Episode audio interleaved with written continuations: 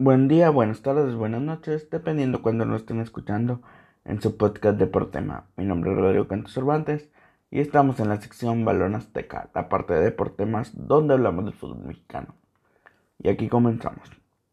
En un hecho sin precedentes, al América en la noche de lunes le retiraron los tres puntos que había conseguido en una victoria contra el Atlas. ¿Por qué? Por alineación indebida. Es la primera vez que al América le sucede esto y es la primera vez que al América le retiran los tres puntos sin previo aviso. Bueno, más que sin previo aviso, nadie creía que al América le iban a quitar los tres puntos. Al todopoderoso América nadie pensaba que le fueran a retirar la victoria que había conseguido el viernes, el sábado en la noche en el Estadio Jalisco contra el Atlas. Y así fue. ¿Por qué? Porque supuestamente el reglamento, que es muy ambiguo, cabe señalar, consideró que Federico Viñas interfirió en el desarrollo del juego, en el sentido de que eh, precalentó, calentó antes del partido y no está ni siquiera registrado ni como titular ni como suplente y estuvo en la banca del equipo visitante, en este caso el América, en la banca o en las tribunas, en este caso por el tema de la pandemia, pero el punto es que estaba preparado para jugar, lo cual iba a ser inválido por la situación de que no está ni siquiera registrado en el en el en la boleta oficial de los árbitros.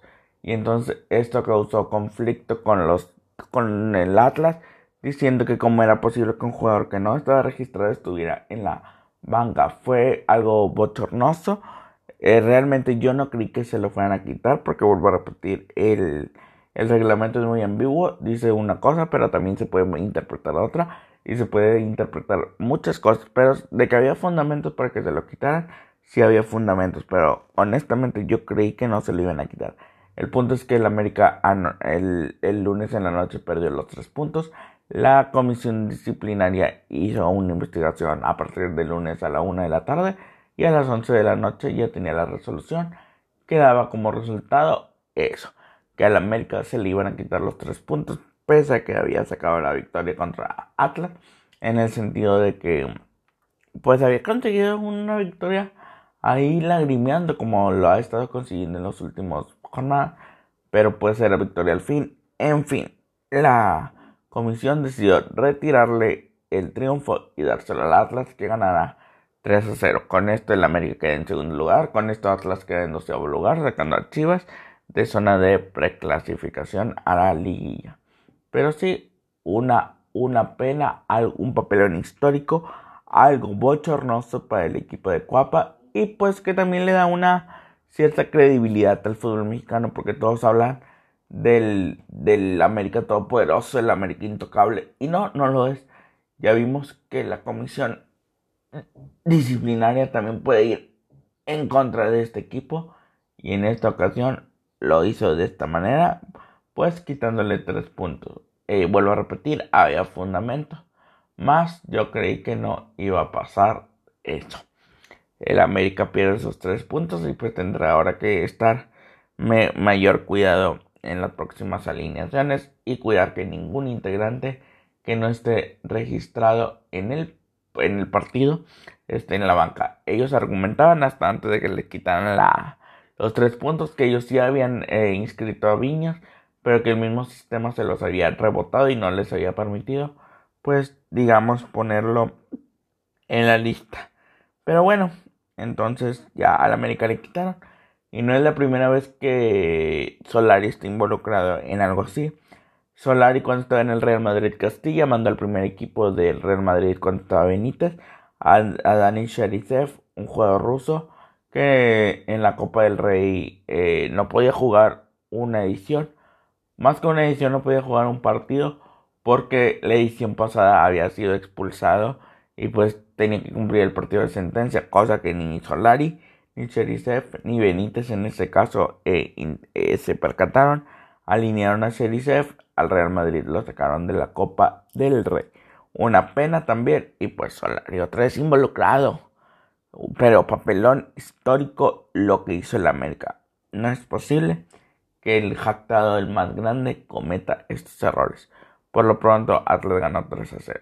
Y en otro escándalo, Santos reclamó que hubo una situación racial en el partido contra San Luis, que San Luis ganó 1 a 0 en un partido sumamente trabado, en un partido que antes de la, del problema y antes de la gresca que se, que se que sucedió, que ahorita comentaremos un poco, el árbitro en el segundo tiempo dio 7 minutos, un tiempo muy considerable por todo lo que se, se detuvo el partido, se detenían prácticamente cada dos minutos por una falta, por un incidente, por una situación anómala y, el, y lo último no fue la excepción una gresca originada por un empujón fuerte de Félix Torres ocasionó que el equipo de San Luis lo fuera y lo, lo, le, lo pegara, le molestara y fue expulsado Félix Torres, pero dentro de todos esos empujones, de todo eso, hubo gritos raciales según el jugador de Santo Félix Torres, lo cual no justifica pese a que Félix Torres hubiera iniciado el pleito eh, tampoco justificaba que le hubieran respondido con golpes y tampoco se justifica que le hayan dicho insultos raciales. Tampoco estuvo bien lo que hizo Félix Torres, cabe señalar, pero él ya había recibido el castigo en la cancha. El punto es que Félix salió llorando del partido. Dorian, su capitán, lo, lo defendió diciendo que no era posible que en México ni en ninguna parte del mundo siguiera pasando el racismo, que todos eran iguales, Santos sube una foto eh, poniendo todos somos iguales, enseñando la piel de cada jugador, etcétera. Se hizo mucho problema.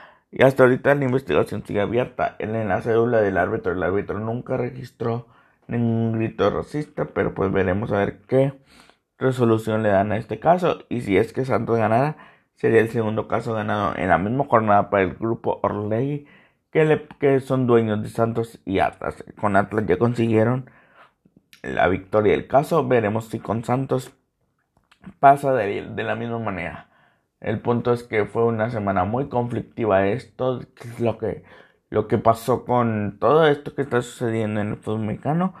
Y pues eh, Santos está intentando que se le haga justicia a su jugador, que según sí se tuvo esos problemas, pero pues hasta que no salga una resolución, pues no se puede dar un dictamen final. Miquel Arreola está actuando medianamente bien y medianamente pronto con los procesos.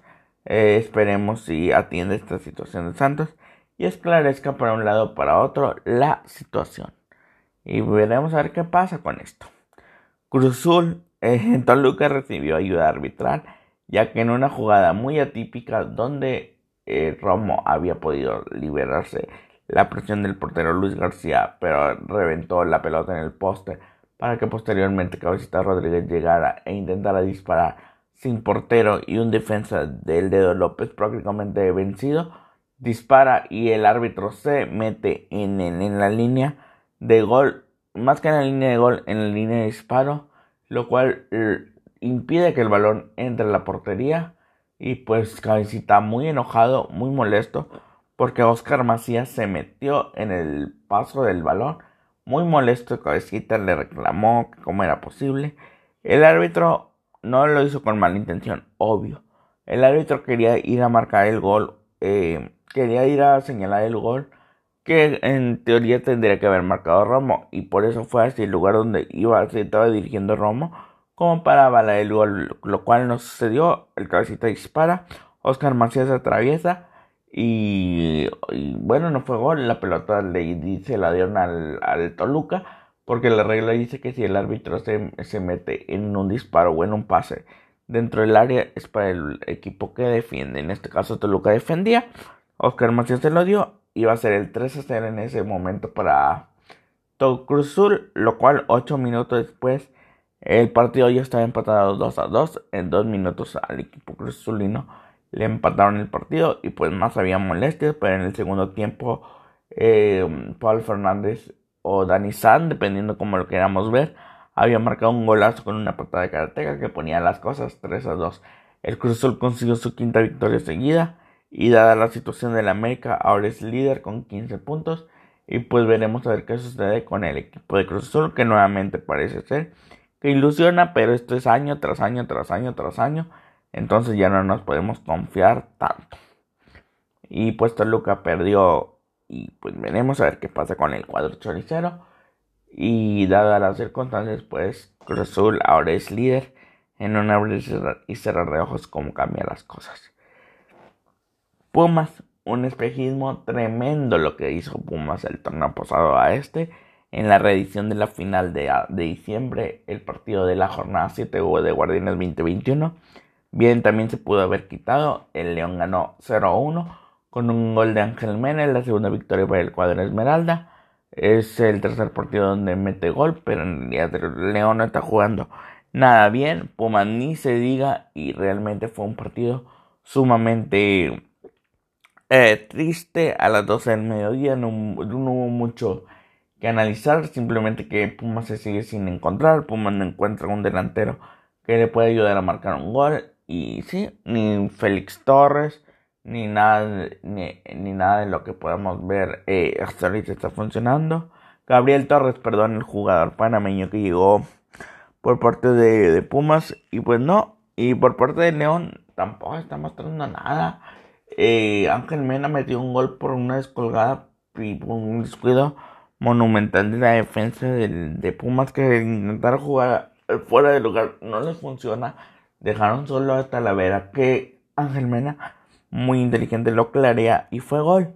Pero sí, el equipo de Pumas no está jugando absolutamente nada. León tampoco. Tuvo la fortuna de enfrentarse contra este Pumas débil. Y pues veremos a ver qué pasa porque en realidad todo está muy raro. Este, este torneo se entiende que por el tema COVID, pero pues el partido anterior había sido mejor realmente. Este, este este torneo, perdón, el torneo anterior había sido mejor. Y este torneo a la baja dramáticamente. Honestamente, muy, muy a la baja. Y pues veremos que a ver qué sucede. Pero sí, el nivel se está jugando paupérrimo. Ahora si nos vamos con Chivas, que el lunes por la noche enfrentó a Pachuca en un partido que si no es por los eh, destellos un tanto interesantes de Pachuca al inicio del primer tiempo y uno que otro destello por Chivas en el primer tiempo, el, el partido hubiera sido totalmente aburrido. Fue interesante 15-20 minutos, pero los otros 70 minutos también fue muy difícil de ver. El partido terminó 1-1, pero pudo haber quedado 2-1 a favor eh, Pachuca. La situación es que es que De La Rosa, un jugador de, de, Pachuca, tiró un penal que bien atajó Gudiño, lo cual le permitió mantener el empate. Y el gol de, de Chivas llegó por obra de Jesús Molina en un tiro de esquina, pero sí, Chivas inoperante, Pachuca ni se diga. Realmente esto todo era para que Chivas ganara, Pachuca venía de capa caída. Chivas no está mostrando un nivel nada bueno. Más allá del partido de León que tuvo hace un par de semanas, este partido y el de Necaxa no ha mostrado nada, absolutamente nada. Y si es penoso ver a Chivas así, a Pachuca así. Si todo está mal en realidad, este torneo aburridísimo. Chivas no juega bien, Pachuca no juega bien. Y no, veremos a ver si, si en este torneo alguien se, se despunta. No solo de estos dos, sino de cualquier equipo. Si alguien muestra jerarquía o hacia alguien muestra más cosas interesantes. Porque si vamos ahora con el subcampeón del mundo Tigres, parece ser que el resultado más engañoso para ellos es el 3 a 0. Iban ganando 3 a 0 en el 89. Al 93 iban 3 a 2, simplemente porque se acabó el partido. Tijuana no les empató, pero en un partido medianamente bueno de Tigres del primer tiempo y los 10 primeros minutos del segundo tiempo, el equipo felino se cayó en los últimos 5 minutos permitiendo dos goles. Y sí, eh, Tigres eh, ganó 3 a 2. Un gol de Quiñones y un doblete de, del Diente López permitieron que el equipo felino ganara. Pero pues no. No, no, no, tampoco convenció porque un Tijuana que prácticamente estaba desbordado y al final le logró meter dos goles en 3 minutos. A Tijuana se le quitó el invicto, Tigres le, le logró quitar el invicto pero tampoco, o sea, no es que no hay un equipo que convence, la verdad. todo está muy, muy, muy, muy, muy, muy, muy baja. Muy bajo todo. Realmente sí es una pena todo lo que está sucediendo. Y pues veremos a ver qué pasa. Veremos a ver qué, eh, tras, qué transcurre, cómo transcurren estos partidos. Pero sí está algo muy triste esta situación. Vámonos con Monterrey. Un 1 a 1 también muy aburrido. Muy complicado. Y sí, Monterrey tampoco en el Vasco no despierta, no reacciona, no pasa nada con el Vasco. El equipo no, no despunta ofensivamente, teniendo un trabuco de medio campo para adelante. El equipo no, el profe Cruz eh, ya en sus últimos momentos sigue dando pelea. Pero sí, un gol de Maxi Mesa y otro gol de Martín Barragán pusieron las cosas uno a uno. Pero ninguno de los dos equipos reacciona, ninguno de los dos equipos eh, se enciende, nada, de nada, de nada. Realmente es una pena todo lo que está pasando. Y bueno, Monterrey no despierta, o sea, era algo de esperarse y nada. Eh, en otro partido, Puebla Querétaro, Querétaro al 87 se iba adelante, al 83 se iba adelante y al parecer así iba a quedar, pero un penal de Cervantes en el último minuto que bien logra marcar el Fideo López, pusieron las cosas uno a uno. Un partido también aburrido, sin mucho que analizar. Puebla tiene su segundo partido sin perder, Querétaro también venta de capa caída. Todo pasa así medio extraño, no hay nada tampoco mucho que analizar. Pues bueno, y por último, el Juárez Mazatlán, otro partido también muy intrascendente Lescano marcó el único gol que definió la victoria para el cuadro fronterizo. Y Mazatlán sigue de capa caída. Mazatlán no encuentra la brújula. Y pues Juárez se intenta ir respirar un poquito. Está en la posición número 12, pero pues tampoco es mucho. Así que pues veremos a ver qué pasa. Y nada. Hasta que ha llegado el resumen de Balón Azteca. Eh, que que resumen, sorprendente lo que le pasó a la América. Hay que esclarecer el caso de Santos. Penoso lo de Oscar Macías. Y penoso el torneo en general. Nadie ha mostrado calidad, nadie ha mostrado nada. Y pues veremos a ver qué sucede en las siguientes jornadas. Ojalá realmente que el nivel mejore porque sí es necesario. La siguiente jornada empieza con un San Luis Tigres y termina con un Pumas Chivas jueves y domingo respectivamente los días que la jornada inicia y termina. Gracias por escucharme, Dios los bendiga, que tengan un buen martes. Nos escuchamos hasta la próxima.